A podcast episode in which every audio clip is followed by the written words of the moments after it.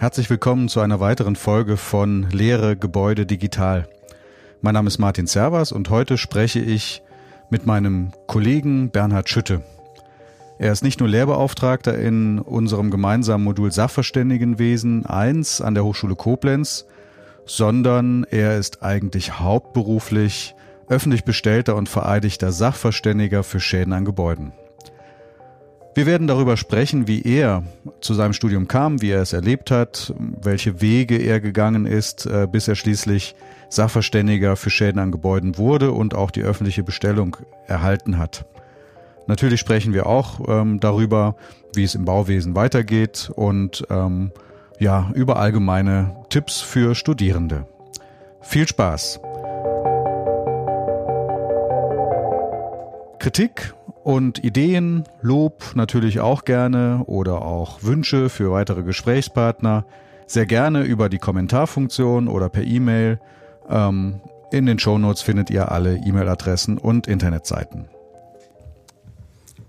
Ja, Bernhard, lieber Bernhard Schütte, herzlich Hallo willkommen. Hallo. Gerne. Ähm, lange angedroht hat es jetzt geklappt heute. Äh, hast heute eine Lehrveranstaltung in einem gemeinsamen Modul gehalten, Ja. Schäden an Gebäuden. Und äh, jetzt haben wir uns verabredet zu einem kleinen Gespräch. Ja, ich bin sehr gespannt. Ja, ich auch. Ähm, auch an die Hörerinnen und Hörer, sofern es denn welche gibt. Ich hoffe doch. Ein herzliches Willkommen. Und an der Stelle nochmal die Aufforderung, bitte das Angebot, wenn Fragen sind, Anregungen, Wünsche, Kritik, äh, gerne. Den Link dazu findet ihr in den Shownotes. Ja, die möchte ich dann auch sehen. Die kriegst du auch zu sehen, genau, natürlich. Ähm, ja, ich will gar nicht groß ähm, vorweg reden. Ähm, wir kennen uns natürlich schon seit einigen Jahren. Ich weiß jetzt gar nicht, seit wann genau wir uns kennen. Ah, Ich glaube, Ähm. das erste Mal so richtig in Kontakt kamen wir bei den Sachverständigen-Tagen. Und ich meine, das müsste 2013 oder 2014 gewesen sein. Also Sachverständigen-Tage in Aachen. Da war es ein längerer Kontakt, sage ich Ja. mal, aber so vom Namen bekannt, ja auch schon Ja, länger. vorher schon. Ja, aus Ja, meiner vorher. Zeit in Aachen Genau, ähm, bei Campen Krause. genau, weil du mit dem Wolfram Kuhlmann zusammen Genau. äh, Tisch an Tisch gesessen hast und ich mit Wolfram halt häufiger damit schon zu Ja. tun hatte. Genau. Und ähm, ja, die Zuhörerinnen und Hörer kennen dich natürlich nicht. Insofern wäre so meine erste Bitte an dich, dich ganz kurz und knapp zu beschreiben. Wie würdest du das machen? Ja, ach, äh, das ist eigentlich relativ einfach. Äh, Wir sind ja eine Kollegen.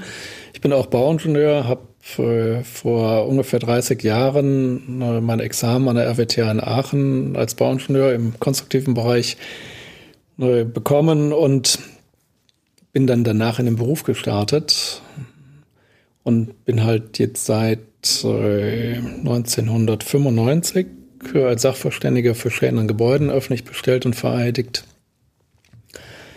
und begutachte seitdem ne, die diversesten Defizite und Mängel im, im Gebäudebereich. Und es gibt auch noch einen privaten Teil von Bernhard Schütte, natürlich, klar. Das war so der berufliche Teil, bei dem ich dann auch in einer Partnerschaft äh, mit meinem jüngeren Bruder bin, äh, der auch Bauingenieur ist, äh, allerdings einen etwas anderen Bereich bearbeitet, jetzt halt als äh, Tragwerksplaner und Bauphysiker tätig.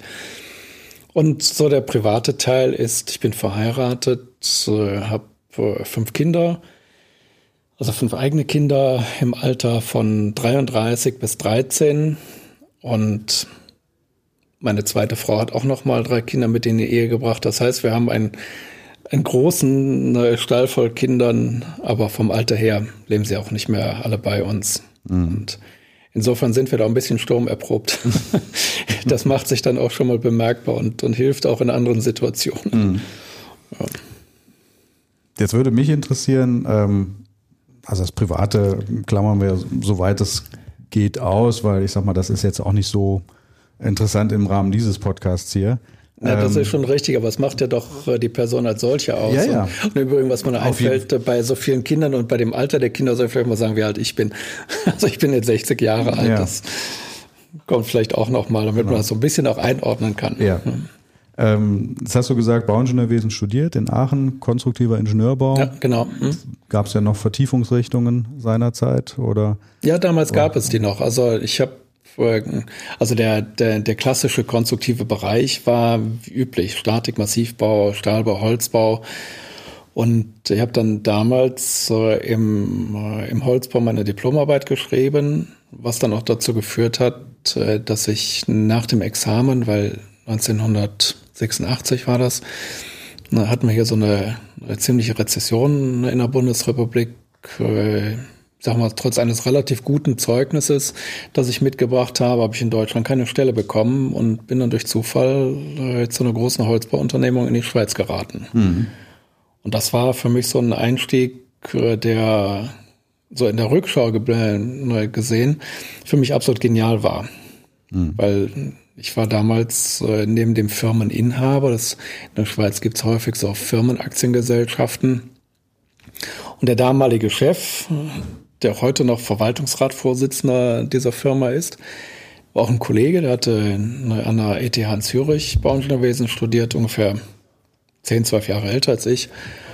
Und dadurch, dass ich neben ihm der einzige Hochschulabsolvent in dem Unternehmen, also im technischen Bereich war, war es für mich jetzt äh, Anfänger, muss man ja sagen, absolut genial, weil alles, was irgendwie ein bisschen komplizierter aussah, jetzt von der, von der Tragwerksplanung, von der Konstruktion her, landete nach relativ kurzer Zeit äh, auf meinem Tisch. Mhm. Und das fand ich damals äh, A, eine Form von Wertschätzung für meine Ausbildung, aber auch immer auch eine, eine wirkliche Herausforderung. Mhm. Und das habe ich dann ungefähr drei Jahre neu gemacht und bin dann wieder in den heimatlichen Bereich nach äh, Bonn-Königswinter zurückgekehrt. Mhm. Also war es, wie viel Prozent Zufall war es denn, so die erste Stelle? Ja? Zufall. Ich bin immer ein Netzwerker gewesen, auch, auch damals schon. Ne? Ich hatte damals über meine Diplomarbeit äh, Kontakte, Kontakte gehabt zu der damaligen ne, CMA, zu der Arbeitsgemeinschaft Holz, die zur CMA gehörte. Und der damalige Geschäftsführer, der Dr. Friedrich, äh, dessen äh, Frau kannte ich wiederum über einen Kontakt meines Vaters zu einem Architekten in, in Neuss, also so ein bisschen ähm, über ein paar Ecken und äh, hatte auch mit ihm mal telefoniert gehabt während meiner Zeit, als ich die, Diplom, die Diplomarbeit geschrieben habe. Und der Zufall war halt, äh, dass ich mit ihm telefonierte und er fragte so, wie sieht's denn aus? Wie geht's Ihnen denn? Und als ich ihm erzählte, dass es äh, relativ ja, schlecht momentan aussieht, viele Bewerbungen geschrieben, nur Absagen bekommen, sagte, ach, weißt du was, Herr Schütte, ich sitze gerade hier an einem Mitgliederbrief der Arbeitsgemeinschaft Holzleimbau e.V. Sagen Sie mir doch mal ein paar, gerade ein paar Daten von Ihnen, dann nehme ich Sie da mal als arbeitssuchend auf. Das war dieser mega Zufall. Mhm. Und äh, die Schweizer Firma äh, war auch Mitglied äh, in diesem Verein, in dieser Gütegemeinschaft.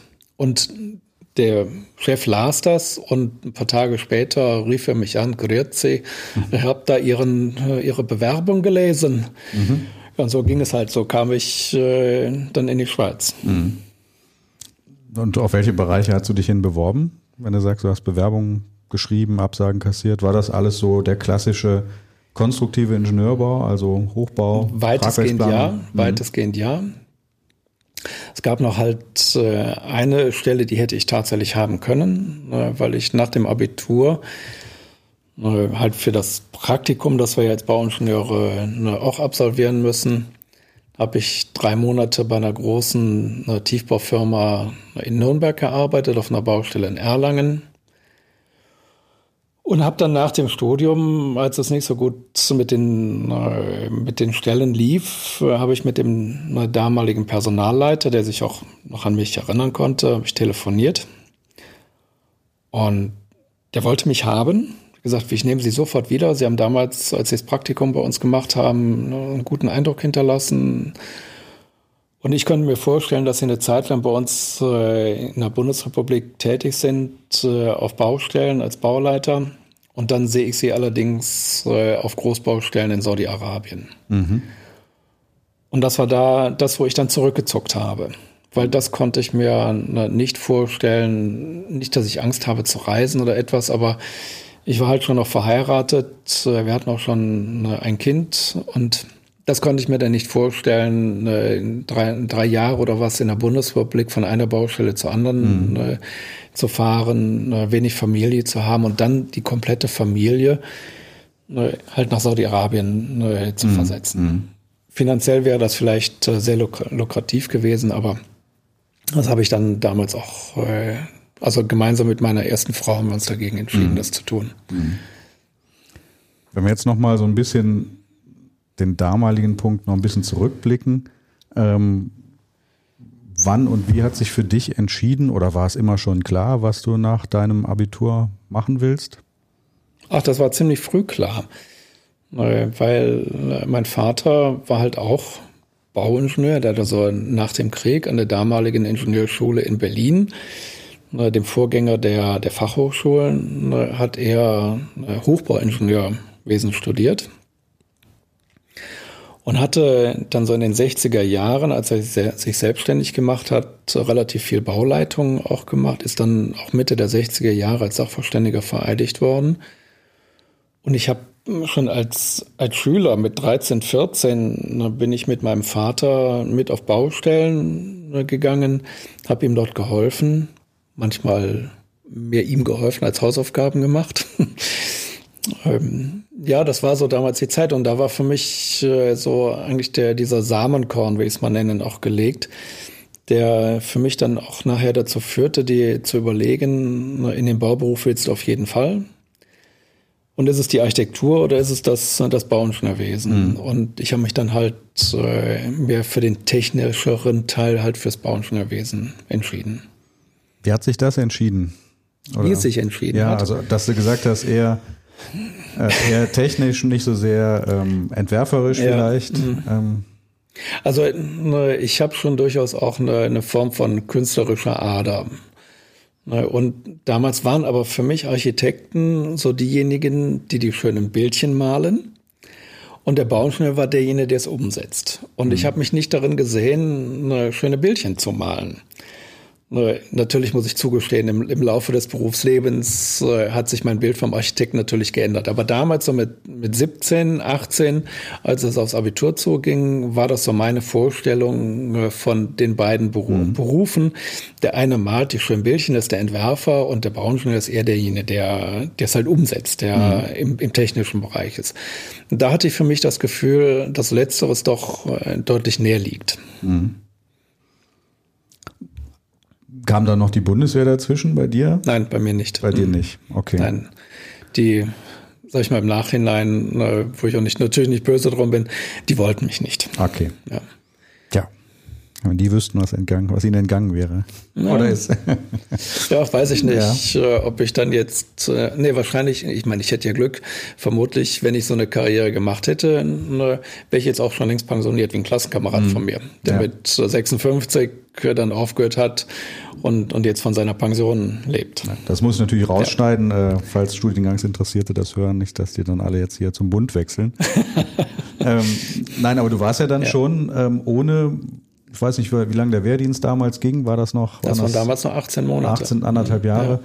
Ja. Ähm, warst ja schon noch ein bisschen jünger wahrscheinlich als viele deiner Kommilitonen, als du anfingst? Also ich oder habe, fiel das gar nicht so ja, großartig auf? Nee, überhaupt nicht. Also ich äh, habe eine Ehrenrunde während der Schulzeit gedreht ähm, und habe dann mit 19,5 äh, das Abitur in der Tasche gehabt und habe dann ja. mit äh, halt in dem Wintersemester auch begonnen. Das heißt also im ersten Semester wurde ich dann also 20. 20 ja. ja. ja, ja. Und äh, mit wie viel habt ihr angefangen? Weißt du das noch? So roundabout? Ja, so ungefähr 400 waren das Ungefähr damals. 400. Hm. Ja. 400. Und es war klar, dass nur die Hälfte ins Hauptstudium. Hm. Damals also auch schon. Ach, ja. Ja, das ist, äh, ich sag mal, das ist ein großer Punkt, wenn hier an der Hochschule eine Reakkreditierung läuft, ist das so die Abbrecher- oder Wechslerzahl. Mhm. Also wir wissen es ja. nicht genau, wie viele, wohin die auch gehen. Ähm, aber ähm, so die, ungefähr die Hälfte ist es auch, die bei uns dann noch einen Bachelor macht von den Anfängern. Also mhm. hat sich eigentlich ja. gar nicht so großartig verändert. Ähm, war das für dich irgendwann mal, geriet das ins Wanken, so das Studium als solches? Also nie kritische Situationen? Ach doch, natürlich. So also die Sinnfrage generell oder so? Nee, die Sinnfrage nicht. Also das war für mich schon immer ziemlich zielgerichtet. Das war auch so, dass ich mich damals ganz bewusst entschieden habe, äh, an einer Universität oder Hochschule mhm. zu studieren, weil ich mir die Möglichkeit offen halten äh, wollte, äh, promovieren zu können, was ich dann nicht gemacht habe. Äh, wo ich aber auch nicht drüber, drunter leide, dass es nicht so ist. Ähm, es war äh, auch während des äh, Grundstudiums, ich bin natürlich auch durch Prüfungen durchgefallen. Mhm. Ähm, ich hatte Mathe-Leistungskurs und habe gedacht, oh super, das hast du wirklich drauf. Schreib meine erste Mathe 1-2-Klausur und war maßlos enttäuscht, dass ich durchgefallen bin, weil ich dachte, nee, das hast du doch wirklich geschafft. Das hat aber dann nicht zu einem Dämpfer geführt, sondern äh, zu einem kleinen und jetzt erst recht. Mhm. Und die Folge war dann, dass ich äh, im, im Folgesemester, als ich Klausur nochmal geschrieben habe, das zweitbeste Ergebnis geholt habe. Mhm. Was mich aber nicht darin bestärkt hat, dann konsequent weiterzulernen. Also ich habe es fürs Hauptstudium, ja. fürs, fürs Grundstudium auch eine Zeit lang gebraucht, äh, weil ich aber auch äh, über die Mitarbeit im Büro meines Vaters, er war ja als Freiberufler auch tätig, und ich noch drei Geschwister habe. Nachher haben alle vier gleichzeitig studiert, kam es mir halt dann zu, weil ich in diesem Beruf auch wollte, ne, dass ich dann relativ viel auch zu Hause gewesen bin und meinem Vater im Büro geholfen mhm. habe und auf die Art und Weise halt mein Studium finanziert habe. Mhm. mhm. Deshalb war dann so, das Grundstudium hat dann eigentlich das Doppelte von dem gedauert, als äh, nach der Studienordnung angesetzt war. Mhm. Aber nach dem Vordiplom ging es dann eigentlich relativ straight äh, bis, zum, bis zum Abschluss hin. Mhm. Vordiplom war damals nach dem fünften Semester? Viertes, nee, viertes Semester. Viertes Semester. Viertes Semester. Mhm. Also es war wirklich zweigeteilt. Nach der Diplomprüfungsordnung, nach der ich äh, studiert habe, war das Vordiplom auf vier Semester angelegt und das Hauptstudium auf äh, vier Semester ebenfalls. Wobei die, die ersten zwei Semester des Hauptstudiums war quasi Studium Generale, alle mhm. Bereiche. Und erst äh, die Vertiefung kam dann im äh, siebten und achten Semester, mhm. ja. Mhm. Was hast du äh, als, als äh, Studium Generale genutzt oder eingebracht? War es wirklich was völlig anderes oder weiß es noch? Also von den, vom Fächerkanon her ne, mussten wir halt alles machen. Ähm, ob das Stadtbauwesen war, ob das Siedlungswasserwirtschaft, Wasserbau, Baubetrieb. Wir mussten also in, in fast allen ne, Fächern auch schriftliche Prüfungen machen, mhm. bis auf Eisenbahnwesen, wo ich damals nicht böse drum war, weil das war nicht so ganz mein Fach. Da reichte eine große Übung, die man abgegeben hat. Aber ansonsten war es halt einmal der komplette mhm. Bereich, den wir ne, in den zwei Semestern abzuarbeiten hatten. Mhm. Was ich heute im Nachhinein auch immer noch wirklich äh, sehr gut finde, weil äh, das, das bietet eine Basis, äh, wenn ich heute mich als in meinem, meiner Sachverständigentätigkeit beispielsweise mit Kollegen aus der Siedlungswasserwirtschaft unterhalte.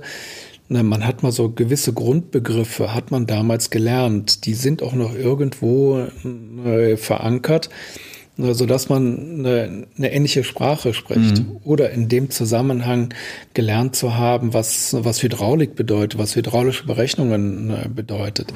Das hat für mich ne, auch jetzt in der Rückschau immer so die ne, eigentlich die Basis ausgemacht, mhm. auf der auf die ich zurückgreifen kann äh, und in meinen äh, Begutachtungen nicht den eingetretenen Faden folge, sondern ne, durch diese Form der Ausbildung auch ist mal etwas tiefer oder auch mal querdenke oder mal einen Aspekt äh, einfach mal anschaue, ne, um für mich zu prüfen, passt das jetzt im Zusammenhang mit dem Sachverhalt, den ich zu begutachten habe? Oder war es schön darüber nachgedacht zu haben, mhm. zu sagen, nee, das ist es nicht. Aber dann bin ich für mich auch zufrieden, dass ich das darüber nachgedacht habe und das beiseite legen kann. Mhm. Das ist ja so ein mh, mm, ein ewiges Licht, sage ich mal. Ähm, mhm. Wenn wir als Hochschullehrer drüber nachdenken, ähm, passt das Curriculum noch, passt die Fächerauswahl noch? Ähm, Gibt es einen, einen ewig währenden äh, Diskurs, das ist quasi Vertiefung versus äh, Breite des Studiums. Und ähm, das ist natürlich Frage, aber auch so halb, ähm, wird ja jetzt nicht einfach im Laufe der Zeit, weil über die Zeit gesehen ja vielleicht das Themenfeld ja auch breiter wird. Ja, also es kommen ja auch neue Themen dazu, wie jetzt äh, durch die Digitalisierung zum Beispiel äh, gewisse Aspekte dazukommen. Ähm, wenn ich es richtig verstanden habe, bist du aber durchaus auch ähm, zufrieden mit dem gewesen, was die Ausbildung dir letzten Endes ermöglicht hat. Ist das richtig oder hättest du dir an der einen oder anderen Stelle gewünscht, ah, ein bisschen weniger Breite, weil ich wusste ja schon, wo ich hin will, dafür ein bisschen mehr Tiefe? Ähm, oder würdest du sagen, das war, war okay so? Also äh, damals habe ich mir da keine Gedanken nee, klar. gemacht. Das ist natürlich klar. Das ist, das ist damals, äh, man, man steckt in diesem Studium drin, dass man sich ausgesucht hat, äh, dass man, dass man auch gerne macht. Und später habe ich mir nicht wirklich so vertieft Gedanken darüber gemacht, ob es vielleicht das eine oder andere Thema gegeben hätte, was man hätte weglassen können. Mhm. Da habe ich nie wirklich drüber nachgedacht. Ich habe das für mich angenommen äh, und, und auch wirklich mitgenommen. Mhm. Und auch bewusst aufgefallen später ähm, Thema, was dir gefehlt hat? Ist dir sowas Die gab es, ne, ach ja, natürlich. Oder du sagst jetzt auch, ja, Mensch, ja, das klar. ist so ein, so ein wichtiges Thema, warum habe ich denn dazu nichts gehört? Ja, es gibt viele Themen, gerade im äh, Bereich der, der Gebäudeplanung und Gebäudeerstellung. Also wir haben damals äh, während des Studiums, äh, ich habe ja später lernen müssen, was für Steinformate es gibt, wie, wie die Maßordnung ist, wie die sich zusammensetzt. Das gab es bei uns im Studium nicht. Das war, ich sage das jetzt mal vielleicht ein bisschen bös, für eine Ausbildung an der RWTH Aachen zu niederschwellig. Mhm. Ja, das gab es nicht. Aber sich das nachher zu erarbeiten, war jetzt auch nicht das wirkliche Problem. Mhm. Weil das war und ist auch heute noch meine grundsätzliche Einstellung. Wer ein, ein Studium absolviert, egal ob es jetzt an einer Universität oder einer Hochschule oder einer Fachhochschule ist, das spielt für mich mal keine Rolle soll mindestens eins im Studium mitgenommen haben, sich Sachverhalte, mit denen man so noch nicht in Konfrontation kam, durch das Studium, sich Techniken angeeignet zu haben, äh, das zu erarbeiten. Mhm. Ja, dass man sich ein, ein, Fachbuch besorgt oder, oder heute ist es im Internet ja viel, viel einfacher, äh, dass man sich Informationen äh, zieht und dass die Grund, die ingenieurmäßige Grundausbildung so gut ist, dass ich diesen neuen Sachverhalt, mit dem ich vorher noch nicht wirklich viel zu tun hatte, mir so gut erarbeiten kann, dass ich zumindest, wenn andere darüber sprechen, in einer, weiß nicht, äh, Baubesprechungsrunde oder was, dass ich zumindest mal weiß, worüber die reden, mhm. dass ich dem folgen kann. Das finde ich einfach wichtig. Das, das finde ich muss, und das hat nicht nur was mit dem Ingenieurstudium zu tun, sondern ganz allgemein mit der Ausbildung, ne, an, ne, an Lehr höheren Lehranstalten, um es mal so mhm. halt ein bisschen mhm. mit dem Oberbegriff äh, zu nehmen. Ja. Ähm, Spielt es da vielleicht auch eine Rolle oder hängt damit auch zusammen der, der Beruf, in dem du jetzt tatsächlich dann auch gelandet bist? Also als Sachverständiger öffentlich bestellt für Schäden an Gebäuden. Wir müssen gleich nochmal drüber reden, was ja, das klar. genau ist, weil das ja. natürlich äh, nicht viele kennen, sage ich mal. Aber das ist ja eigentlich Teil deines Jobs, Dinge zu begutachten, die du zunächst mal, wenn du sie siehst, nicht im Detail kennst. Ich muss jetzt an den, an den wilden Verband denken. Mhm, ja, ja, das Gutachten, was du mal ja. geschildert mhm. hast. Ähm, guckst du da mit deiner Brille drauf oder würdest du schon sagen, das ist generell irgendwie super wichtig für jeden Bauingenieur, jede Bauingenieurin, äh, jede Ingenieurin, Dinge sich selber beibringen zu können im Nachgang sozusagen? Also ne, ich finde, das macht gerade ne, auch einen Ingenieur aus, dass, äh, dass man eine naturwissenschaftliche Basis hat, ne, auf der man sich äh, bewegt und, und Dinge erarbeitet. Ich merke das jetzt gerade an einem meiner Söhne, der im, im Abitur steht und äh, jetzt auch noch mal äh, in Mathe-Leistungskurs äh, noch in die mündliche Prüfung reingeht. Der mir sagt, ja, das ganze Thema Stochastik, das finde ich so langweilig, das ist nicht mein Thema. Ja, kann ich verstehen. Äh, wir haben es in der Schule damals nicht gehabt. Das kam erst im Bereich der, der Vermessungskunde, äh, hatten wir das, äh, das Thema der Wahrscheinlichkeitsrechnung. Ähm, wenn ich in da ich kann das noch wiederholen, wenn ich in der Basis gut ausgebildet bin und das als Ingenieur ne, ne, bin, dann kann ich mir auch die Sachverhalte erarbeiten. Und das, ich finde, das ist eins der, für mich mit das Wichtigste. Mhm. Ja, das macht letztlich uns als Ingenieure aus. Uns mit neuen Sachverhalten auseinanderzusetzen, darüber auch eine Form von Innovation zu betreiben, das hat alles was damit zu tun. Ja, dass ich mit meiner Basis, die ich habe, äh, weiterdenke, dass ich meinen mein Geist öffne, ne, also meinen technischen Geist öffne. Und das ist auch in meiner heutigen Tätigkeit als Sachverständiger. Ich finde das schon wichtig, aber ich würde es nicht ausschließlich äh, auf diese Tätigkeit begrenzen, sondern ganz allgemein. Mhm. Ja, was nutzt es mir, wenn jemand ähm, in der Lage ist, heute beispielsweise ein Berechnungsprogramm, ein Statikprogramm, äh, zu wissen, wie bediene ich das, aber er gar nicht in der Lage ist, das Ergebnis, was dabei herauskommt, zu, zu werten, einfach durch Hinschauen, beispielsweise auf eine Querkraftlinienverteilung oder eine Momentenlinie oder was auch immer äh, das Ergebnis ist. Und einfach durch das Hinschauen und Nachdenken äh, mit einer gewissen Erfahrung auch zu sagen, ja, das Ergebnis, was da rauskommt, ist zumindest plausibel. Mhm. Das sind so, so für mich so Essentials, die, die, da ist meine Erwartungshaltung an Ingenieur auch, auch entsprechend. Mhm. Ja? Hattest du eigentlich äh, ähm, mal Mitarbeiterinnen und Mitarbeiter? Ja, ähm, im ich ingenieurtechnischen hab, Bereich auch, oder? Nee, im ingenieurtechnischen okay. Bereich, also ich selber nicht. Hm. In der, in der Partnerschaft, ja, da gab es auch, auch Mitarbeiter.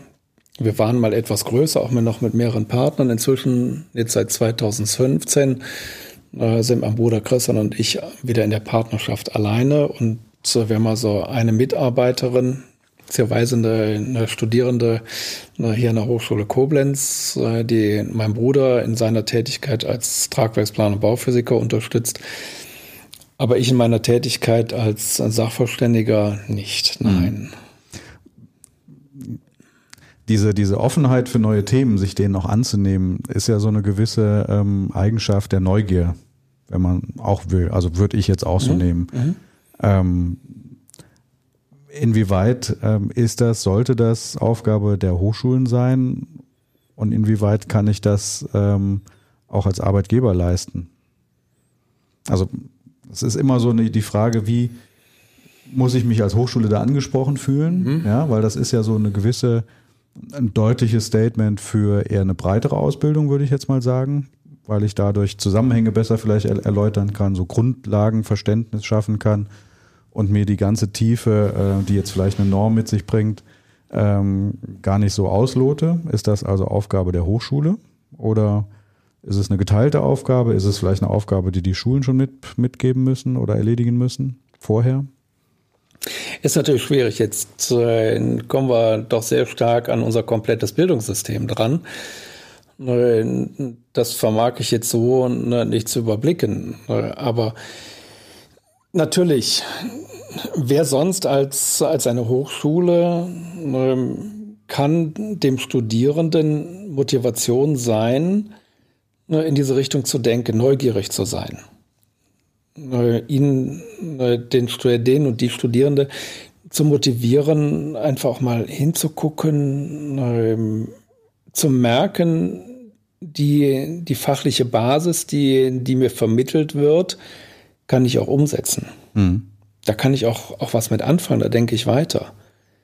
Also ich habe für mich ne, manche Dinge, sage ich ganz offen, beispielsweise in der Bauphysik, äh, erst äh, sehr viel später in der Praxis wirklich verstanden, was das bedeutet.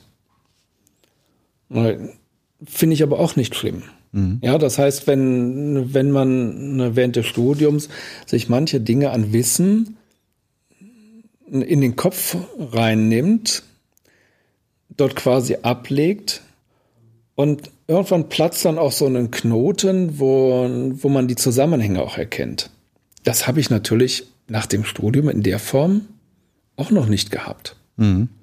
Das kommt erst später, wenn man eine, so in Planungen einsteigt. Ähm, ich kann mich erinnern, damals in der Schweiz, Mein Chef hatte eine, ein, ein Kuppelnetzwerk entwickelt. Das hat er sich auch patentieren lassen mit einer bestimmten Ausbildung des Knotens. Und dann waren das waren immer da das mit Stäben verbunden, die also von Knoten immer zu Knoten liefen. Ich glaube, wenn ich mich recht erinnere, an jedem Knoten waren, glaube ich, oder fünf, fünf oder sechs Stäbe angeschlossen.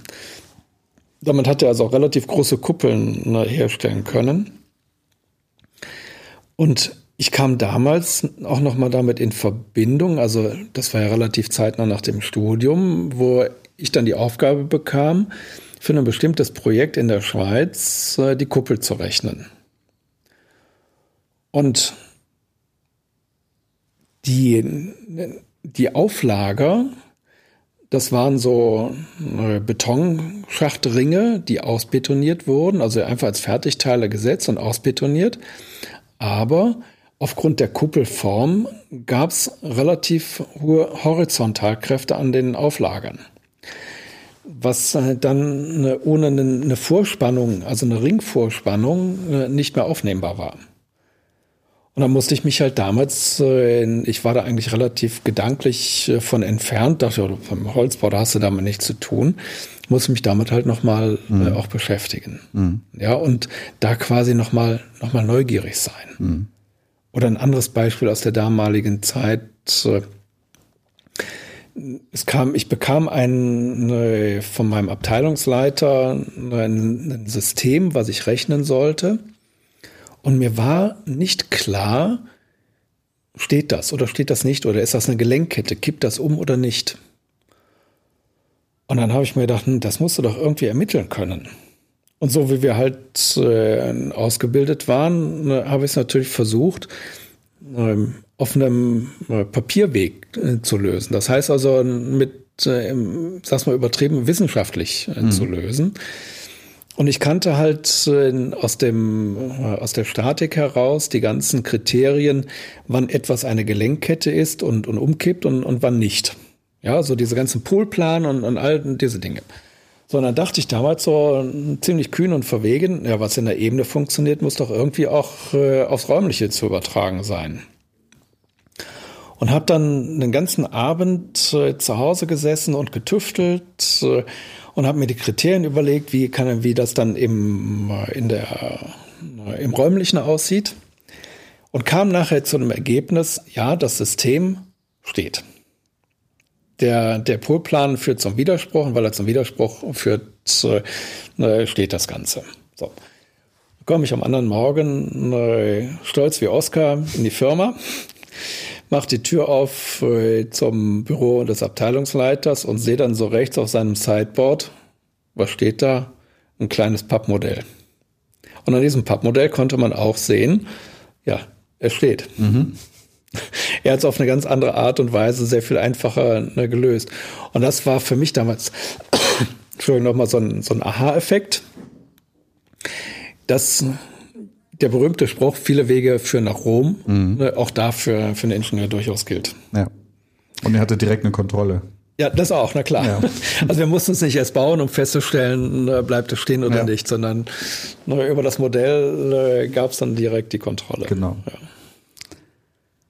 Und jetzt bist du ja nach drei Jahren, hast du gesagt, wieder zurück nach Bonn. Ja. Ähm, bist da in, ins Büro deines Vaters direkt gekommen oder gegangen? Oder? Ja, ich hatte noch kurzzeitig ein, ein dreimonatiges Engagement in einem Softwarehaus gehabt, äh, weil ich in der Firma in der Schweiz CAD eingeführt habe.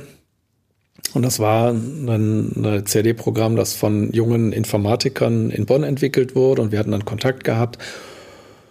Und die waren daran interessiert, äh, eine Holzbau-Applikation auf ihr CAD aufzusetzen, um sich hier dann auch noch einen Markt damit zu erschließen und hat mich dafür eingestellt. Mhm. Aber ich war dann erstmal nur drei Monate, das war auch nur die Zeit, wo ich da gewesen bin, äh, im sogenannten Support tätig und habe dann äh, am Telefon den Kunden teilweise den Copy- und Delete-Befehl, damals auf DOS-Ebene, ne, erklärt und habe mich da ziemlich unterfordert gefühlt. Mhm. Und so, dann haben wir also die Geschäftsführung und ich dann äh, einvernehmlich äh, festgestellt, nein, das ist nichts für mich. Mhm. So, und dann bin ich äh, tatsächlich zu meinem Vater und habe äh, wieder mit ihm zusammengearbeitet. Kann mich dann noch richtig daran erinnern, wie wir zu Hause bei meinen Eltern im Haus äh, quasi am runden Esstisch gesessen haben und mein Vater sagt, du hast jetzt zwei Möglichkeiten. Du kannst gucken, dass du dich irgendwo bewirbst und, und schauen, äh, wer, wo du einen Job bekommst, oder du kannst auch äh, wieder mit mir zusammenarbeiten, weil ich hatte ja gerade schon mal äh, gesagt, dass ich durch die Mitarbeit bei ihm das Studium finanziert habe. Und dann habe ich mich für Letzteres entschieden, weil mein Vater hatte auch als Sachverständiger immer genügend Arbeit. Aber die einzige Bedingung bei mir war, dass ich nicht sein Angestellter bin, sondern dass wir das auf einer partnerschaftlichen Ebene auf Augenhöhe machen. Mhm. Das haben wir beide auch gut hinbekommen. Und ich habe dann äh, ihn in seiner Sachverständigentätigkeit unterstützt und parallel dazu halt auch aus diesem Dunstkreis der, der Sachverständigentätigkeit Sanierungsprojekte beispielsweise mhm. generieren können. Und konnte so halt äh, meine weitere Berufserfahrung sammeln und was ganz wichtig war, meine Familie ernähren. Mhm. Das heißt, es war ja noch gar nicht so, so fix der Endpunkt, sondern das klingt jetzt relativ offen, also ähm, quasi als, als ähm, ja, du warst ja noch nicht so in dem Sachverständigen, in der sachverständigen Tätigkeit drin, sondern eher unterstützend für deinen Vater, wenn mhm. ich es richtig verstehe. Ähm, gar nicht so sehr mit dem festen Ziel, auch Sachverständiger selbst zu werden? Hat sich das erst entwickelt in der Zeit?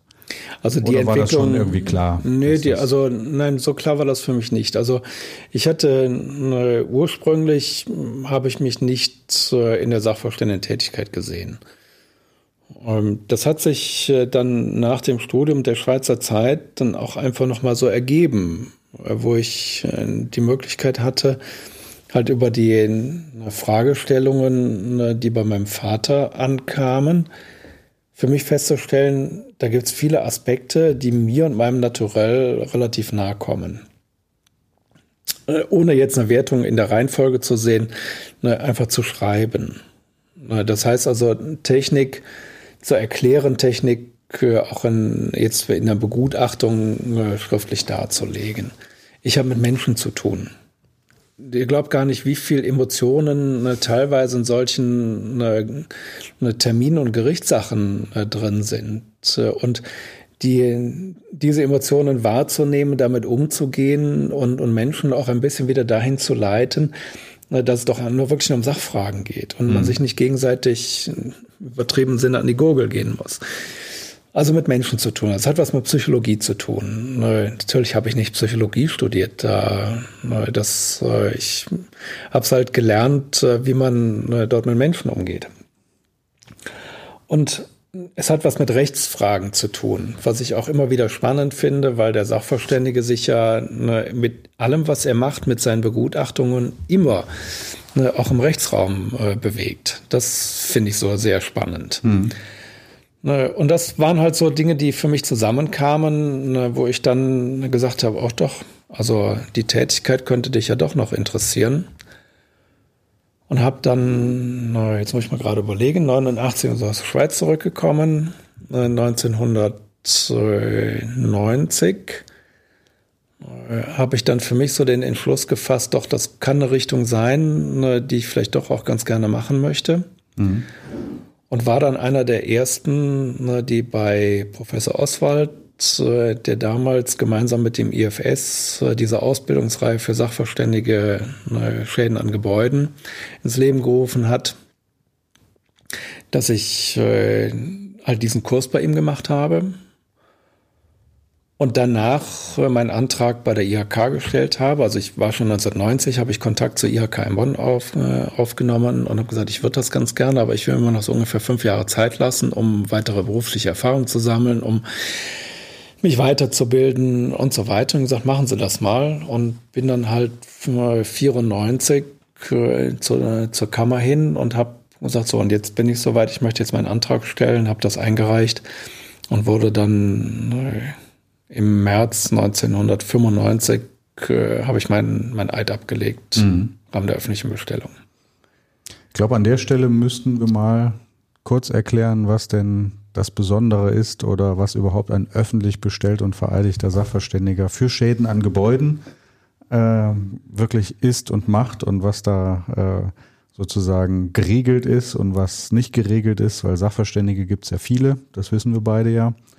Ähm, wie würdest du jetzt ähm, Studiengangsinteressierten oder auch Absolventen, du hast ja jetzt gerade äh, den, den, Kurs, insofern mhm. ist, wirst ja vorgewärmt sozusagen, ja. ähm, kurz erklären, was ist ein öffentlich bestellt und vereidigter Sachverständiger für Schäden an Gebäuden? Ich zäume das Feld mal von hinten auf, äh, weil wenn ich jetzt äh, hier im Rahmen des Podcasts erkläre, was so die gesetzliche Grundlage ist, dann sprengt das vielleicht den Rahmen. Also es gibt eine dafür. Hat was mit der Zivilprozessordnung zu tun. Das heißt, der Gesetzgeber möchte, dass es Sachverständige gibt, die öffentlich bestellt sind. Und dann gibt es halt Körperschaften öffentlichen Rechts, äh, die das regeln, die, die auch gemeinsame Regelungen gefunden haben, sowohl äh, für Handwerkssachverständige als auch für äh, Sachverständige von den IHKs oder Architektenkammer, Ingenieurkammer bestellt werden. Äh, das nur, nur im Moment mal so weit. Ähm, der, der öffentlich bestellte Sachverständige, von dem erwartet man Neutralität, von dem erwartet man Verschwiegenheit und ein über das normale Maß hinausgehendes vertieftes Fachwissen. Fangen wir mal an mit der Neutralität. Das ist insofern äh, wichtig und ist auch eine der, der Eckpfeiler, Fundamente der Tätigkeit eines öffentlich bestellten Sachverständigen, äh, damit sich derjenige, der ein technisches Problem durch einen Sachverständigen gelöst haben möchte, sicher sein kann, dass er unvoreingenommen und neutral sich der Sache annimmt. Mhm. Die Verschwiegenheit, ich glaube, da muss man nicht so sehr viel äh, drüber sagen. Da gibt es noch zig andere Berufe, die in, äh, auf die gleichen Paragraphen äh, des auch des Strafgesetzbuches hingewiesen sind. Man möchte halt nicht, dass die Dinge, die der Sachverständige da begutachtet, in der Welt rumgetragen werden. Und das dritte, ähm, die ähm, hilf mir bitte gerade nochmal die Fachkunde. Ja, mhm. ach, die sollte man ja wirklich auch nicht vergessen. Die ist natürlich besonders wichtig. Ne, das ist so ein Thema für sich. Ne, kann wirklich äh, eine Person ne, so als Generalist bei Schäden an Gebäuden, ich formuliere es immer so, das ist von der obersten Abdeckung des Schornsteins eines Gebäudes bis zur Fundamentunterkante. Alles, was dazwischen ist, gehört äh, zum Gebäude. Ausgenommen sind die, die technischen Gewerke, also Heizung, Sanitär, Lüftung, Klima, Elektro, insbesondere wenn Fachingenieure eingeschaltet werden, gehört es nicht mehr ins Sachgebiet, und die zum Gebäude gehörenden Außenanlagen. Das ist so dieses, dieses äh, Sachgebiet. Und das habe ich schon immer gesagt. Wie soll eine Person all die Gewerke, die damit zu tun haben, komplett mit vertieftem Fachwissen abbilden? Also wer das behauptet, ich sage jetzt mal salopp, der, der lügt sich was in die Tasche. Das kann es nicht. Ich lerne durch Aufgabenstellungen, die, die mir zugetragen werden, auch immer noch was dazu. Ich muss mich mit Dingen beschäftigen, wo ich sage, hm, da bin ich äh, jetzt im Moment, kann ich da noch nicht so viel zu sagen. Aber die, die Technik, sich Dinge zu erarbeiten, wir haben da gerade schon mal äh, drüber gesprochen, das ist auch in der Sachverständigentätigkeit verankert. Wenn du mir jetzt einen Sachverhalt benennst, äh, den habe ich auch heute in der Vorlesung äh, gehabt, da geht es um, um bodengleiche Duschen, wo der so ein Punktablauf drin ist. Und ich habe halt im Rahmen vorher wusste ich das auch nicht, im Rahmen einer Recherche für eine Begutachtung festgestellt, da gibt es eine DIN-Norm für. Und die DIN-Norm sagt, dass zwischen Oberkante Rost des Ablaufes äh, und dem angrenzenden Belag außerhalb der Dusche ein Höhenunterschied von mindestens zwei Zentimetern sein soll. So. Das hat was mit der Hydraulik zu tun, ne, weil das gilt insbesondere für Bodenabläufe mit einem seitlichen Ablauf. So, damit überhaupt eine Anstauhöhe entsteht und die Hydraulik in Gang gesetzt werden kann, ist diese, diese Höhendifferenz erforderlich. Soweit so gut. Da sage ich, da bin ich als äh, Sachverständiger für Schäden an Gebäuden bin ich noch dabei. Ich kann das vor Ort messen, kann sagen, ja, sind das die zwei Zentimeter oder ist es weniger? Und äh, weil es äh, in, in, einem konkreten Fall, den ich begutachte, deutlich weniger ist, da sind es nämlich mal nur locker drei Millimeter statt zwei Zentimeter, äh, führt das bei der Benutzung der Dusche zur Überflutung des Badezimmers. So. Da kann ich sagen, soweit bin ich dabei. Aber wenn ich dann jetzt noch weiter an die Hydraulik denke, die hat ja auch was damit zu tun, welchen Rohrquerschnitt hat das abgehende Rohr, also die Abflussleitung, welches Gefälle hat die Abflussleitung. Da sage ich, da bin ich raus. Das ist dann nicht mehr mein Sachgebiet. Da bitte schön den öffentlich bestellten Sachverständigen für den Sanitärbereich. Mhm. Ja, da einfach so die Abgrenzung auch für sich selber zu finden und, und, und zu sagen, da bin ich raus, weil sonst würde ich ja zu denen gehören, von denen ich gerade, die lügen sich, die lügen sich was in die Tasche. Mhm. Ja, da gehe ich offen mit um und sage, bis dahin kann ich, aber mehr auch nicht. Mhm. Ist es aus deiner Sicht überhaupt möglich? Jetzt sagst du selber, ähm, du treibst dich viele Normen rum, hast jetzt nicht gesagt, aber weiß ich ja, ähm, hast also wirklich schon ein sehr breites, fundiertes Wissen nach all den Jahren ähm, und findest trotzdem jetzt zum Beispiel einen Fall, wo du sagst, das wusste ich selber noch nicht bis jetzt, ne, ja. mit diesen zwei Zentimetern. Ähm, ist es überhaupt möglich, ein Gebäude mangelfrei zu errichten? Ja. ja, das würde ich jetzt vielleicht überraschen, wenn ich ja sage. Das Problem ist, wird aber keiner bezahlen können oder bezahlen wollen. Hm. Ja. Ähm, natürlich ist es möglich. Wenn man äh, eine, wenn man Zeit hat in der Planung, äh, ich kenne kaum ein Bauvorhaben, das sich irgendwann doch äh, in, in Zeitnot gerät und wo manche Dinge mit, mit heißer Nadel gestrickt werden. Es hat was damit zu tun, ich habe ja auch erst gerade erst in höherem Alter diese Norm kennengelernt. Ich habe festgestellt durch Gespräche mit Kollegen, andere kannten sie auch schon, die jünger sind als ich. Aber wenn ich dann mal beispielsweise mit Architekten spreche, die in der Planung sind und sage, hört mal, äh, wie plant ihr das denn? Wie macht ihr das denn jetzt bei so einer bodengleichen Dusche? Ja, zwei Prozent Gefälle. Also ich hatte die zwei stimmt, aber nicht Prozent. Das müssen Zentimeter sein, von da nach da. Ach nee, das wusste ich jetzt auch nicht. Mhm. Also von daher, natürlich könnte man ein Gebäude nach anerkannter Regel der Technik bauen und auch äh, im Prinzip mängelfrei errichten. Mhm. Aber dann frage ich mich, wie lange sind Planungsphasen, wie lange sind Ausführungsphasen und äh, was entsteht äh, an Kosten? Ist das dann überhaupt noch bezahlbar? Mhm. Deshalb ist die Abwägung halt äh, nicht meine, sondern die liegt bei, halt bei anderen den äh, Kosten-Nutzen-Effekt äh, anzuschauen. Mhm. Ja, manche Dinge funktionieren ja auch, auch wenn sie nicht norm- oder regelgerecht sind, funktionieren auch eine gewisse Zeit äh, gut. Mhm. Manchmal sogar über die Gewährleistungsfrist hinaus. Mhm. Aber der Gesetzgeber hat halt 2002 äh, durch die sogenannte Schuldrechtsreform, also Änderung des äh, bürgerlichen Gesetzbuches, äh, festgelegt, dass wie es bis dahin ne, der Fall war, aus einem Defizit oder aus einem Mangel, wie es der wieder Rechtsbegriff ist, auch ein Schaden hat entstehen müssen. Erst dann hat der Besteller einen Anspruch gehabt. Durch die Gesetzesänderung ist das gekippt worden. Heute heißt es, und das ist vom BGH auch mehrfach bestätigt worden, man schuldet die sogenannte anerkannte Regel der Technik. Mhm. Und allein wenn die nicht eingehalten ist, ist es aus juristischer Sicht ein Mangel. Mhm.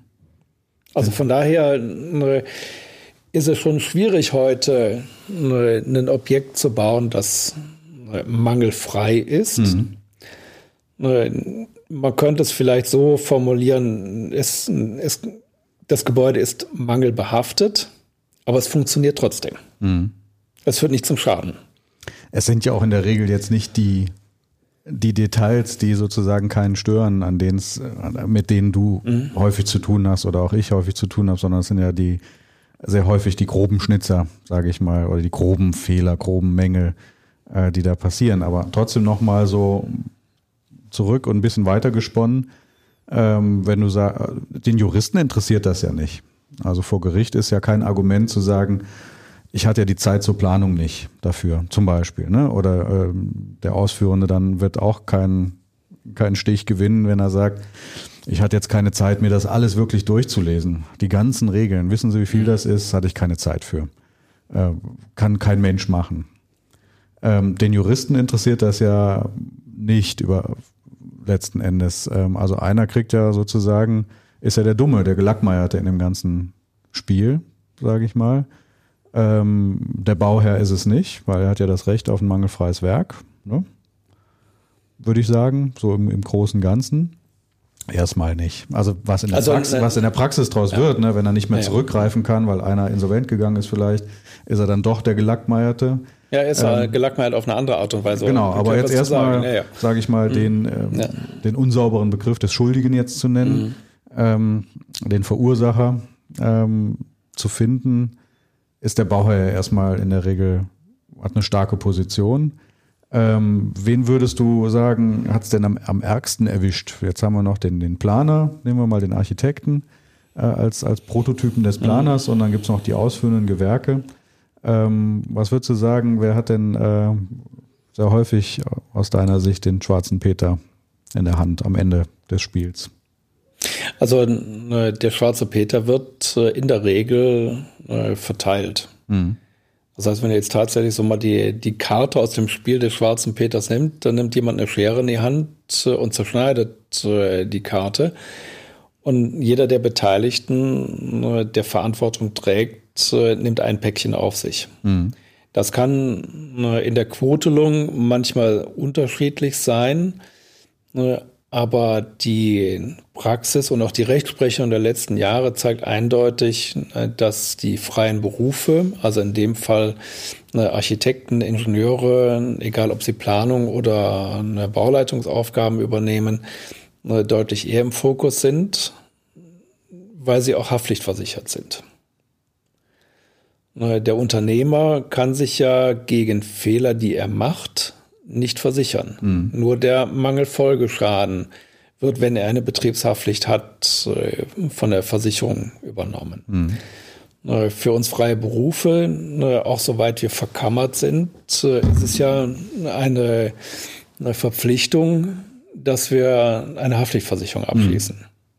Mhm. Mich hat zwar die Kammer, glaube ich, noch nie gefragt, ob wir es haben, aber die IHK, die fragt schon danach, ob ich das, ob ich eine durchlaufende mhm. Berufshaftpflicht habe. Von daher kann man nicht sagen, dass ein Einzelner ne, der Gelackmeierte ist. Jetzt hören wir Musik im Hintergrund. Ja, jetzt ruft, glaube ich, irgendjemand an. Ach, jetzt ruft irgendeiner ja. an. Hm.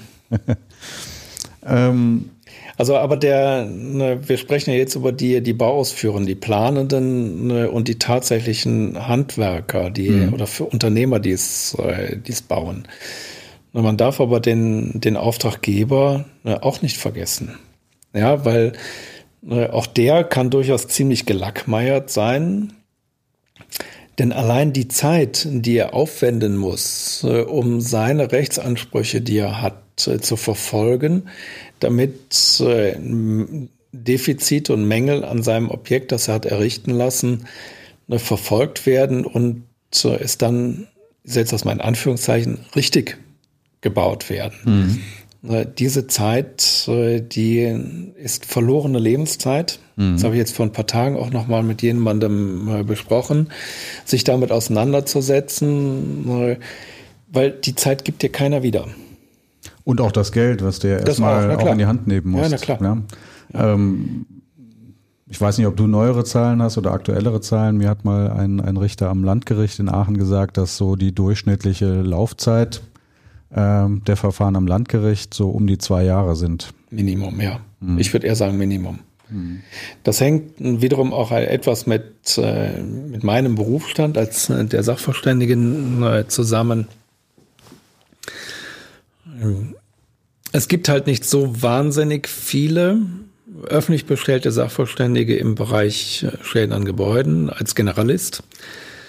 Ne, und wenn wir von den Gerichten ne, halt mit Arbeit salopp gesagt zugeschmissen werden. Ich kann auch nur, ich habe auch nur einen, weiß ich nicht, zehn Stunden Tag oder was.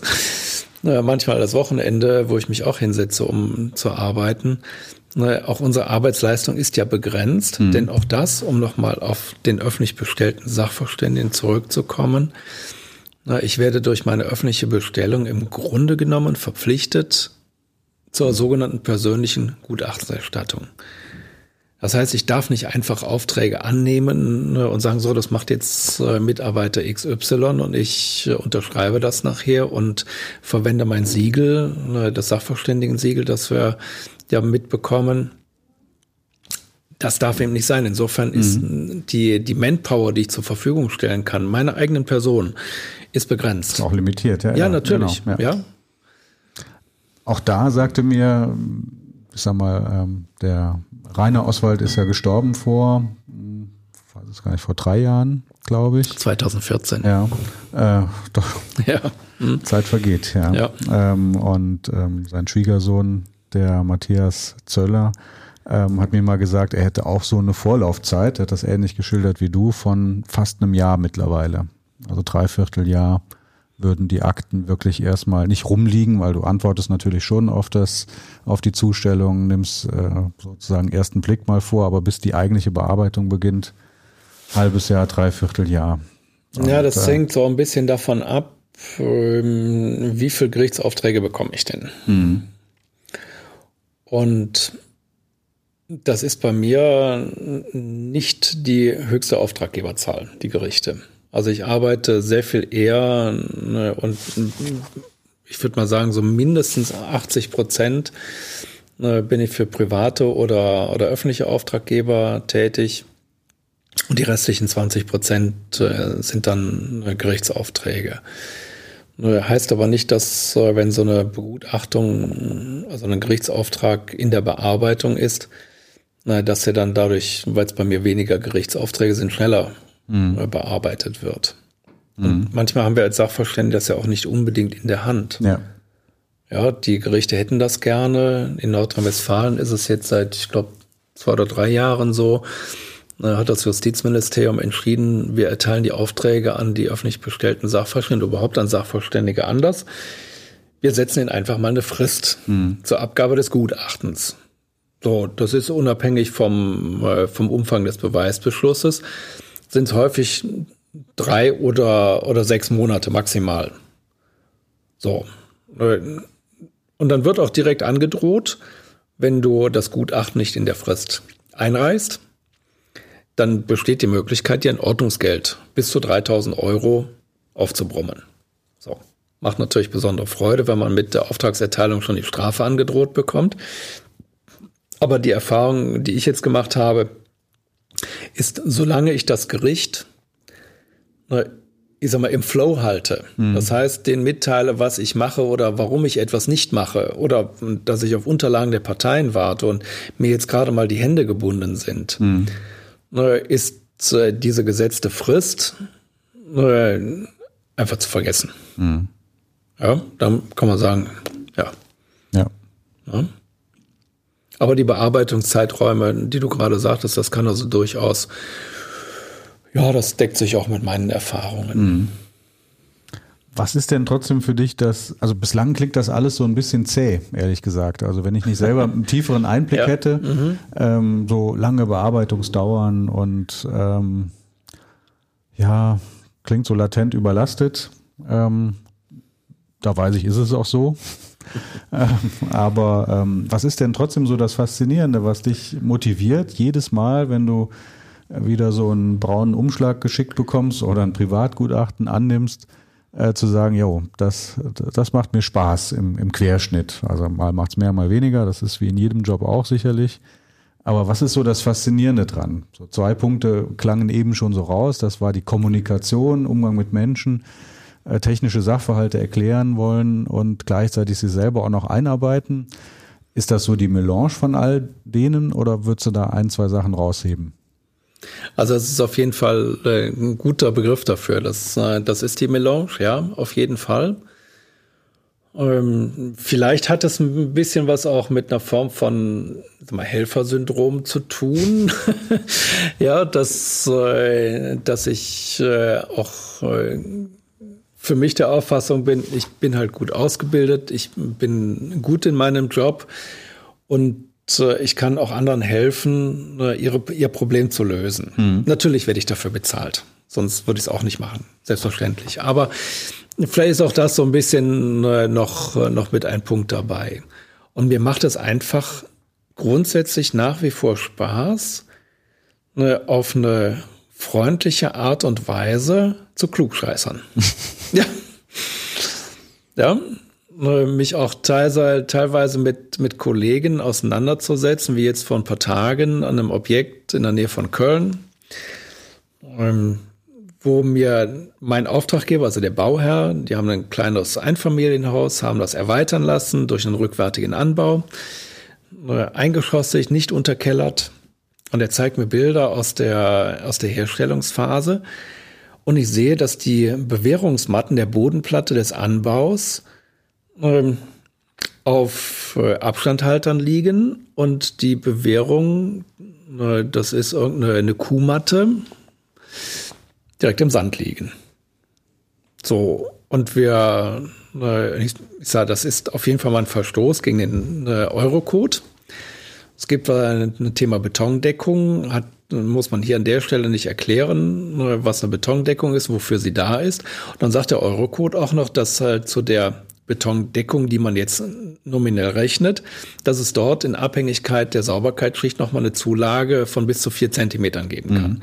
So, und wenn ich damit dann, der Stahl nicht rostet. Ne? Erstmal schlicht und ergreifend. Ja, damit er nicht ne? rostet und, und auch damit Unebenheiten der Sauberkeitsschicht äh, durch diese Zulage. Naja, aber generell muss der Stahl werden. geschützt werden. Ne? Genau. So, das ist so. der Sinn der Sache. Ja. Naja, und was machen wir dann? Es gibt einen großen Termin auch mit dem Generalunternehmer. Kommt man ja schlecht dran, ne? Und dann haben wir eine, eine Kernbohrung machen lassen. Er wollte den, seinen Auftraggeber, der wiederum auch meiner ist, äh, noch dazu bringen, auf die Kernbohrung zu verzichten. Aber wir haben uns ja nicht beirren lassen, sondern die ist dann durchgeführt worden. Und wir haben genau das erbohrt, was ich auf den Bildern gesehen habe. Die untere Bewährungslage im Bereich eines Übergreifungsstoßes liegt im Sand. Mhm. So, und ganz ehrlich, sowas macht dann auch Spaß. Mhm. Ja, das macht Spaß äh, aus einem äh, aus einem Bild heraus, aus äh, Informationen, die du bekommst, äh, daraus einen Gedankengang zu entwickeln, zu sagen, so ist das Regelwerk. Und so wie ich das hier sehe, ist gegen das Regelwerk verstoßen. Und das Regelwerk macht ja auch Sinn an der Stelle. Ja, es gibt ja viele unsinnige Fall, Regelwerke, ja. aber. Also dies macht auf jeden ja. Fall Sinn. Ne, zumal diese Bodenplatte auch noch als Biegebauteil äh, vom Tragwerksplaner dimensioniert wurde. Das heißt, in der Biegezone mhm. liegt die Bewährung überhaupt nicht im Verbund. Es geht ja nicht nur darum, ihn zu schützen, sondern soll ja auch im Verbund liegen wirken, ja. und kann somit auch keine Lasten übertragen. Aber das dann auch wirklich die richtige Stelle zu finden, weil so ein, so ein Foto ist ja nicht vermaßt. Dann hast du dort einen fertigen Boden mit einer Fußbodenheizung drin. Das heißt, man thermografiert erst, äh, um zu gucken, wo können wir denn überhaupt bohren. Und finden dann einen Bereich, da machen wir es. Und erbohren genau das, mhm. wo wir gesagt haben, das wollen wir sehen.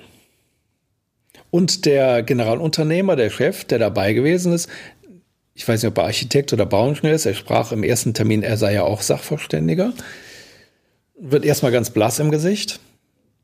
Und dann sagt er ja, aber die Bewegungslage da drüber, die hat doch wenigstens anderthalb Zentimeter. Wo ich dann sage, Entschuldigung, darum geht es gar nicht.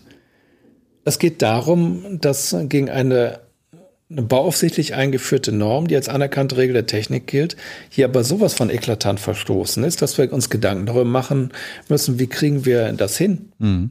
Und momentan bin ich so der Auffassung, in dem Fall, das lass das mal 20 Quadratmeter sein oder so, dass die Bodenplatte, die auch äh, auf, auf drei Seiten auf Streifenfundamenten aufliegt und zum Bestandsgebäude hin in Auflagertaschen äh, eingelegt ist, äh, dass die einmal komplett rausgenommen wird. Mhm. Weil das, ich sehe nicht nur das Thema der Dauerhaftigkeit äh, an der Stelle, mehr als eingeschränkt überhaupt nicht vorhanden. Mhm. Da gibt es keine Dauerhaftigkeit. Und dann ist es ein Biegebauteil. Ja. Wie soll ein Biegebauteil funktionieren, wenn die Bewährung nicht wirkt? Ja. Und das sind dann wieder so, so Momente, die mich einfach nur als, als Sachverständiger in meiner Tätigkeit, wie ich an die Problematik herangehe und empfehle, wir machen dort eine Bauteilöffnung, mich ganz einfach zufriedenstellt, mich freut, dass meine Gedankengänge auch durch, durch diese konkrete Kernbohrung äh, bestätigt sind. Mhm. Das ist es. Das macht einfach Spaß. Äh, solche Termine hat man ja nicht jeden Tag. Oder in einer anderen Sache, das äh, wird jetzt auch äh, jetzt zur Semesteraufgabe, dass ich in einem Ortstermin, wo es um Schimmelbildung gehe, mir etwas anschaue. Will da jetzt nicht zu sehr ins, in, ins Detail einsteigen, äh, aus bestimmten Gründen, die, glaube ich, nachvollziehbar sind, und sehe etwas und denke so, ja, das hat mit Sicherheit aus rein aus dem Bauch heraus Ne, ein Anteil, warum genau an den zwei Stellen, die da ne, im, im Gespräch sind, Schimmelbildungen mhm. Und das dann anschließend äh, berechnet wird. Mehr verrate ich dazu jetzt aber dann auch nicht. Und, und das dann bestätigt ist. Mhm. Ja. So dieses äh, sich auf sein Gefühl, auch auf seine Intuition verlassen zu können Ne, und dann mit, mit Hilfe von, von Kollegen ne, zu sagen, so in die Richtung, Richtung denken wir jetzt mal, in die Richtung rechnen wir auch mal. Na, was kommt denn dabei raus? Mhm. Das, ja, wie soll ich es anders sagen? Das ist etwas, was mir einfach Spaß macht, wo ich gerne Bauingenieur bin und auch gerne Sachverständiger bin. Mhm. Kannst du dich noch an, an skurrile Situationen oder, oder Fälle erinnern? Also wo du wirklich sagst, also so einen, weiß ich nicht, sinnfreien Streit oder so einen, so einen eklatanten Fehler oder irgendwie was Besonderes, was dir noch in Erinnerung ist aus all den Jahren? Ja, jetzt ganz konkret natürlich mit dieser Bodenplatte. Ne? Mhm. Das, äh, das ist für mich sowas von, von Sinn befreit äh, und, und auch die, die Argumente, die dann äh, kommen. Und auch der Bauleiter, ein, ein Bauingenieur, der in einer Besprechung dabei war, dann so sagte, ja, aber wir haben doch mit dem Haken ne, dann noch mal in die Betonage reingegriffen, haben die, die Bewegung etwas hochgezogen. Ja klar, man steht drauf äh, und, und zieht gegen das eigene Körpergewicht und gegen so den Beton ein bisschen hoch. Münchhausen. Ja, aber in der Tat. Ähm, da sowas ist dann schon äh, skurril. Natürlich, bis äh, der Beton ausgehärtet ist. Bleiben Sie drauf stehen ja, und halten fest, genau. genau. Ähm, das sind so, so Dinge, wo ich dann manchmal doch wiederum auch ein bisschen daran zweifle, na, ob, ob diese Person, die ein Diplom einer Hochschule oder Fachhochschule vorweisen kann, na, ne, ob die da wirklich richtig am Platz ist. Mhm. Das ist dann, ne, das sind dann eher Gedanken, die in diese Richtung gehen, wo ich sage, Mensch, eigentlich müsste man ja andere vor solchen Personen schützen, aber das gibt's halt mhm. in der Form nicht. Ja, da hat unser, unser Gesetzgeber ne, hat da keine äh, Handlungsoptionen äh, für uns. Mhm. Ja. Das muss dann irgendwann der Markt regeln, dann ist es so. So, du hast gerade nach, nach skurrilen äh, Dingen gefragt. Ja, ich äh, habe mit einem Kollegen zusammen zurzeit äh, ein sehr, sehr umfangreiches Beweisverfahren, äh, wo wir äh, im Prinzip im Beweisbeschluss eine Excel-Tabelle drin ist mit ungefähr 6000 Einzelpunkten in einem gewerblich genutzten Gebäude, Bürogebäude. Da sind Dinge drin, wenn ich beispielsweise Haarrisse in einer Decke, die Bauteil aktiviert ist, also eine Kühlung drin ist, wo die Decken auf der Raumseite, die ich ja nur so sehen kann, auch gestrichen sind. Und ich dort Risse sehe mit Rissweiten zwischen 0,05 und 0,15 Millimeter und ich die begutachten soll, Natürlich begutachten wir das, wir nehmen das auf, aber da frage ich mich wirklich, also wie sinnbefreit ist das denn? Was hat denn derjenige, der als Sachverständiger im Vorfeld da gewesen ist. Entweder was war sein Auftrag, das kann ja durchaus auch Wunsch des Auftraggebers gewesen sein, ne, zu sagen, ich möchte aber auch jeden, jeglichen Haarriss, auch wenn er nur 0,05 Millimeter ist und ich eigentlich weiß, ne, dass, dass der keinen Mangel oder kein Defizit darstellt, will ich aufgenommen haben, damit ich das ins Verfahren einbringen kann, weil ich das aus bestimmten Gründen aufblähen will. Das kann die eine, eine Variante sein. Die andere Variante kann sein, ne, dass er einfach losgerannt ist und hat aufgenommen, was er gesehen hat. Mhm und hat nicht weiter darüber nachgedacht und hat vielleicht auch nicht die Traute gehabt, seinem Auftraggeber zu sagen, hör mal zu, da sind aber Risse. Das fällt dann ja wieder auf die Füße. Die, die sind einfach von Rissweite her kein, kein Mangel. Mhm. Ja, das ist so zum Thema hm, sinnbefreit. Mhm. Hat sich da über die Jahre was verändert? Die Qualität der, der Mängel oder die Häufigkeit der, der Anfragen, privat, gerichtlich, oder ist das relativ konstant. Ich, das ist eigentlich relativ äh, konstant. Ähm, irgendwann kommt man vielleicht schon auch so in die Situation, was ich auch mitunter habe, ne, dass ich Aufträge nicht annehmen kann, weil es entweder zeitlich nicht passt oder thematisch nicht passt. Also ich habe kürzlich eine E-Mail bekommen ne, von einem Ehepaar, die mich angefragt haben, ob ich eine Bauleitung für ihr Objekt mache. Ne, das ist schon im Bau und sie haben also aktuell mit äh, mit den Baubeteiligten erhebliche Probleme. Da kann ich so sagen, okay, das kann sein, dass sie auf unserer Homepage gewesen sind, Da haben gesehen, oh, der muss ja Ahnung haben, der ist öffentlich bestellt und fertig, den fragen wir jetzt mal, ob er eine Bauleitung machen kann. Da sage, da schreibe ich dann zurück, vielen Dank für die Anfrage, aber wir machen keine, keine Bauleitung. Mhm. Ja. Ähm, insgesamt ist so die, ne, die Quote der Anfragen ne, oder die Anzahl der Anfragen ne, und der Aufträge hat sich nicht wirklich verändert. Mhm. Und es macht doch keinen Unterschied, ob es irgendwie jahreszeitlich bedingt ist oder nicht. Mhm. Was bei mir in der letzten Zeit weniger geworden ist, äh, da haben wir aber auch, glaube ich, schon mal drüber gesprochen, ist so das ganze Schimmelthema. Mhm. Ja. Äh, ich habe jetzt in den letzten, ich glaube, anderthalb Jahren einen Schimmelfall auf dem Tisch. Einen haben wir noch zusammen mal begutachtet in Bonn.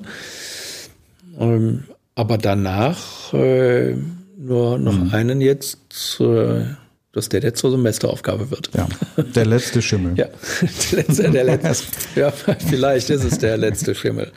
Also doch ganz skurril. Ne? Nochmal, es fällt mir jetzt gerade ein, ne, wo, da, wo nochmal Schimmel ist.